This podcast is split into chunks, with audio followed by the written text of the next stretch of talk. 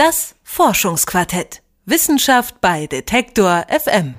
Chemnitz ist die älteste Stadt Deutschlands. Also nicht die Stadt selbst ist alt, sondern vielmehr ihre Bewohner.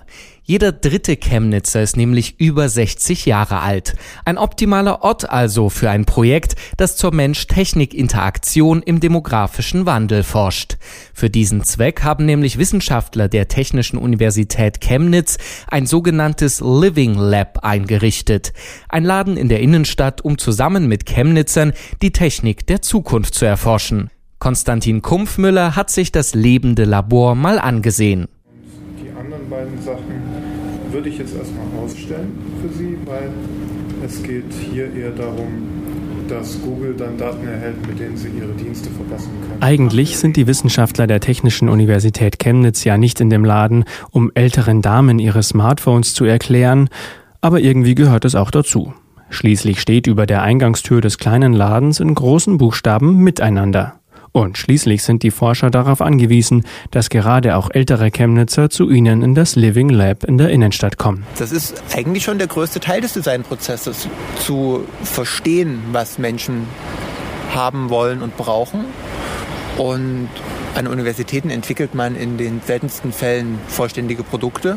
In den meisten Fällen entwickelt man Prototypen und entwickelt auch Methoden, wie man, wie man da so rangeht ans Gestalten erklärt Arne Berger. Er ist Designforscher und Leiter des Projektes. Den Forschern des Living Lab geht es vor allem um das Internet der Dinge. Um smarte Geräte also, die miteinander kommunizieren können, teilweise ohne dass die Nutzer davon mitkriegen. Ein viel zitiertes Beispiel, das Smart Home und der Kühlschrank, der sich selbstständig füllt.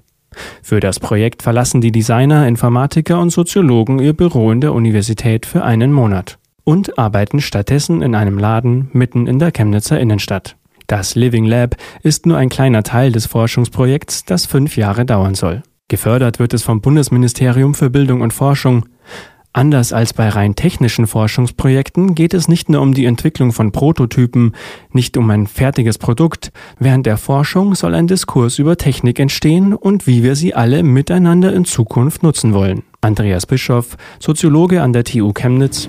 Gerade für Technikentwicklungsprojekte ist es sehr zentral, dass man schon in einem frühen Stadium, so zumindest unsere Überzeugung, beginnt, mit den avisierten Nutzergruppen zusammenzuarbeiten. Dass man also nicht einfach technische Produkte entwickelt und danach testet oder mit der sogenannten Akzeptanzforschung dann nochmal auf bestimmte Zielgruppen anpasst. Also ich habe ein grafisches Interface für ein Smartphone entworfen und dann versuche ich herauszufinden, ob das jetzt für Seniorinnen und Senioren passend ist zum Beispiel. Das wollen wir nicht machen, sondern wir wollen viel früher im Prozess ähm, schon in die ähm, Gemeinschaften und in die Bedarfsgruppen reingehen und erstmal überhaupt auch hören, wo die Problemlagen sind. Eine große Herausforderung ist es dabei, Schwellen abzubauen, Menschen an die Technik und an ein gewisses Verständnis ihrer Funktionsweise heranzuführen. Oft sind es allein die Begriffe, die gerade ältere Menschen vom Nutzen der Technik abhalten, meint Arne Berger. So richtige Begriffe zu finden ist schwierig. Wir hatten einen Workshop, da kann man so digitale Armbänder explorieren. Also das sind für uns Fitnessarmbänder oder Fitnesstracker oder Smartwatches. Wir hatten uns für die breite Bevölkerung für den Begriff digitale Armbänder entschieden. Und der erste Begriff, den wir von alten Leuten dazu gehört haben, das war Zauberuhr. Da muss man erstmal drauf kommen und das sind so Begriffe, denen man sich dann so annähern kann. Damit die Forscher über die Probleme dieser Technologien sprechen können, muss teilweise erst grundlegendes Verständnis dafür geschaffen werden. Einerseits im Gespräch, andererseits mit Hilfe von Werkzeugen. Zum Beispiel mit zwei Würfeln, die veranschaulichen sollen, wie das Internet der Dinge grundlegend funktioniert. Die Teilnehmer wiederum können sagen, wie es ihrer Meinung nach funktionieren soll. Andreas Bischoff. Das sind so ähm, zwei Würfel mit so 12 Zentimeter Kantenlänge jeweils, weiße Würfel und äh, die haben auf jeder Seite ähm, sechs verschiedene Sensoren und Aktuatoren. Also ein Temperatursensor auf der einen Seite zum Beispiel, auf der anderen Seite ein Lautsprecher. Und je nachdem, welche Seite davon oben liegt, korrespondieren die halt auch miteinander. Also sind äh, drahtlos miteinander verbunden. Und so könnte man mal, kann man dann mal ausprobieren, ja, okay, was ist denn eigentlich, wenn ich in der Küche bin und ich will jemandem im Garten sagen, dass das Essen fertig ist? Und dann kann man wirklich mal sagen, okay, das ist jetzt das Szenario, das wir ausprobieren. Äh, dreht man den Bewegungssensor nach vorne, weil kann man auch mit nassen Händen noch äh, eine Geste machen. Und wie müsste das jemand im Garten am besten hören? Das könnte zu laut sein mit Geräusch, es könnte zu hell sein für Licht, also mach mal Vibration. Und äh, so kann man dann ganz spielerisch einfach durch das Umdrehen der Würfelseiten ganz unterschiedliche Modalitäten, wie so smarte Gegenstände miteinander kommunizieren könnten, ausprobieren. Die Workshops tragen dabei Titel wie Visionen entwerfen, mein Internet der Dinge oder ganz praktisch mit der Smartphone-Kamera selbst 360-Grad-Bilder machen und erleben. Begleitend gibt es Vorträge und sogar eine philosophische Techniksprechstunde.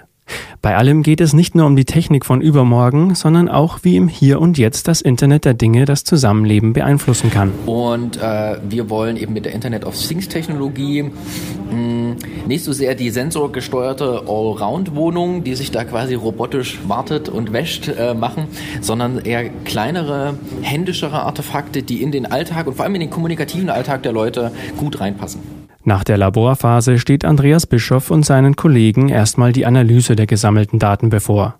Im nächsten Jahr könnten die Forscher vielleicht schon ein ganzes Wohnviertel vernetzen und zeigen, wie ein Miteinander im Internet der Dinge aussehen könnte. Noch bis zum kommenden Donnerstag hat das Living Lab in Chemnitz geöffnet und mein Kollege Konstantin Kumpfmüller hat sich das Ganze mal aus der Nähe angeschaut.